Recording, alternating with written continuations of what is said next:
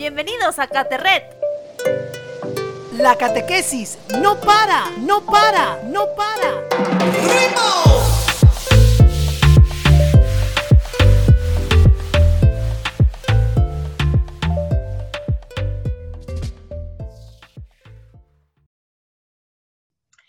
Hola a todos, hoy estoy súper recargada y con muchas energías de estar con ustedes. Hace poquito se abrieron algunas parroquias y recibí la comunión. ¡Qué sensación tan bonita! Me recuerda que tengo un reto para ti, que lo escuches a un amigo por allí. Si fuéramos a misa solo los domingos durante un año, ¿cuántas comuniones habremos recibido? ¿Tú qué crees, Bruno? Cuéntame.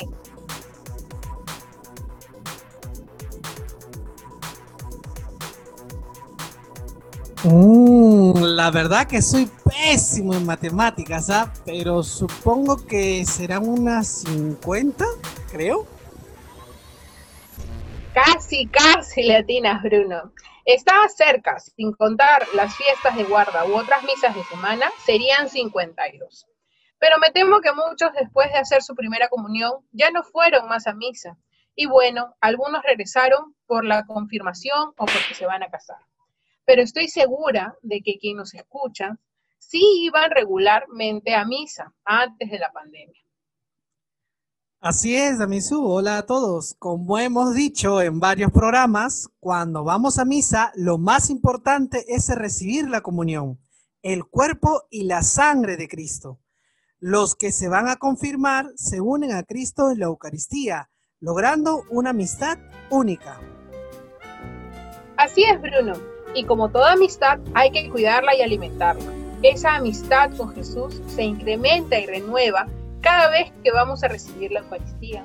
Por eso, que cuando recibimos a Jesús en la Eucaristía, sentimos que se recargan nuestras fuerzas espirituales, aumenta la gracia y el amor por los demás. Así es, pero no hay que confundir la comunión como una fórmula mágica. Todo depende de nuestra disposición es importante la fe y la acción. ¿Cómo nos comprometemos día a día? Es decir, ver cómo está nuestro corazón.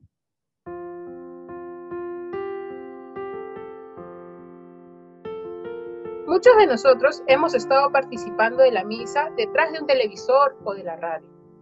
Y quizás no nos hemos sentido tan cerca de Cristo Eucaristía como antes Quizás estar en casa con distintas tareas del hogar, de los estudios, entre otras cosas, podríamos haber estado a medias en estas misas online y no vivir del todo esta gran fiesta.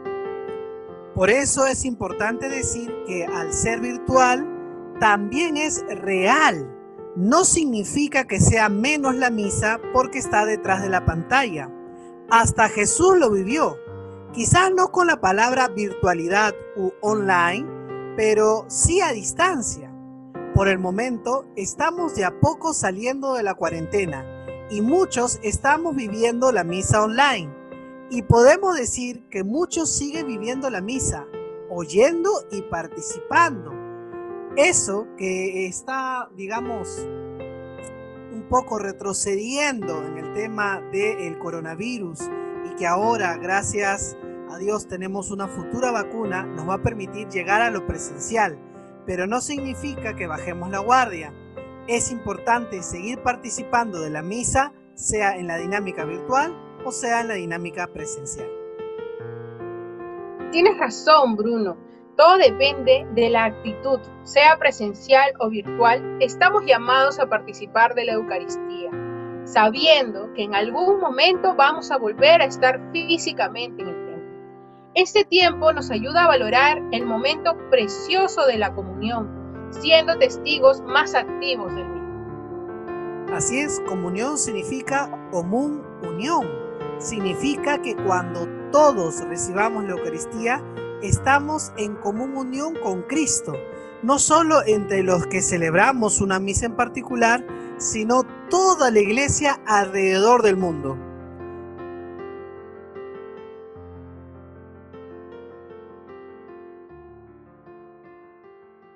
La pregunta será, hablando de la actitud, si nos sentimos unidos a Jesús en la Eucaristía, a pesar de no estar físicamente. ¿Nosotros de verdad nos sentimos unidos a la comunidad y a los cristianos alrededor del mundo? Otra pregunta para reflexionar sería, ¿qué cosas podemos hacer para estar más unidos unos a otros y en la comunidad y por supuesto en la fe?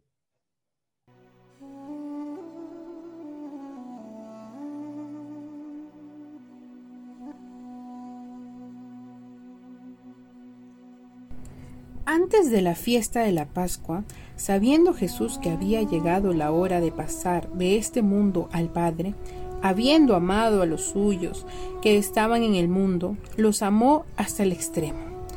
Así introduce el Evangelio, según San Juan, el episodio de la Última Cena, en la que Jesucristo instituyó la Eucaristía. Este sacramento resume el mensaje de Cristo, la entrega por Dios, en primer lugar, se refiere a la entrega de Dios a nosotros, impulsado por un amor sin medida. En segundo lugar, se refiere a la entrega que debemos tener de nuestra propia vida al prójimo, impulsados por la fuerza de ese mismo amor. No en vano, en el discurso que siguió a esta última cena, Jesús nos dio el llamado, nuevo mandamiento. Os doy un mandamiento nuevo, que os améis unos a otros como yo os he amado. Juan 13, 34. Vamos a tener un momento de oración agradeciendo por la última cena, por este camino que hemos estado recorriendo juntos en estas catequesis online. Nos ponemos en un lugar cómodo y damos gracias al Señor por esto. Gracias Señor por llamarnos a recorrer este camino en que tú serás nuestro Maestro Gracias por el animador que nos acompaña en este trayecto. Gracias por los jóvenes que has reunido en este grupo. Que nosotros pongamos el mayor empeño por participar y colaborar en cada encuentro. Te pedimos que presentes todas nuestras intenciones al Padre del Cielo. Amén.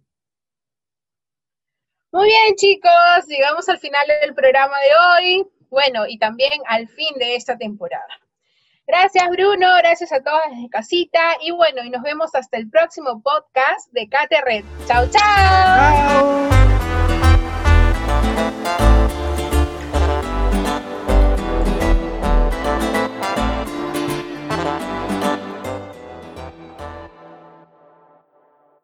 Este programa fue grabado por la Comisión Episcopal de Catequesis y Pastoral Bíblica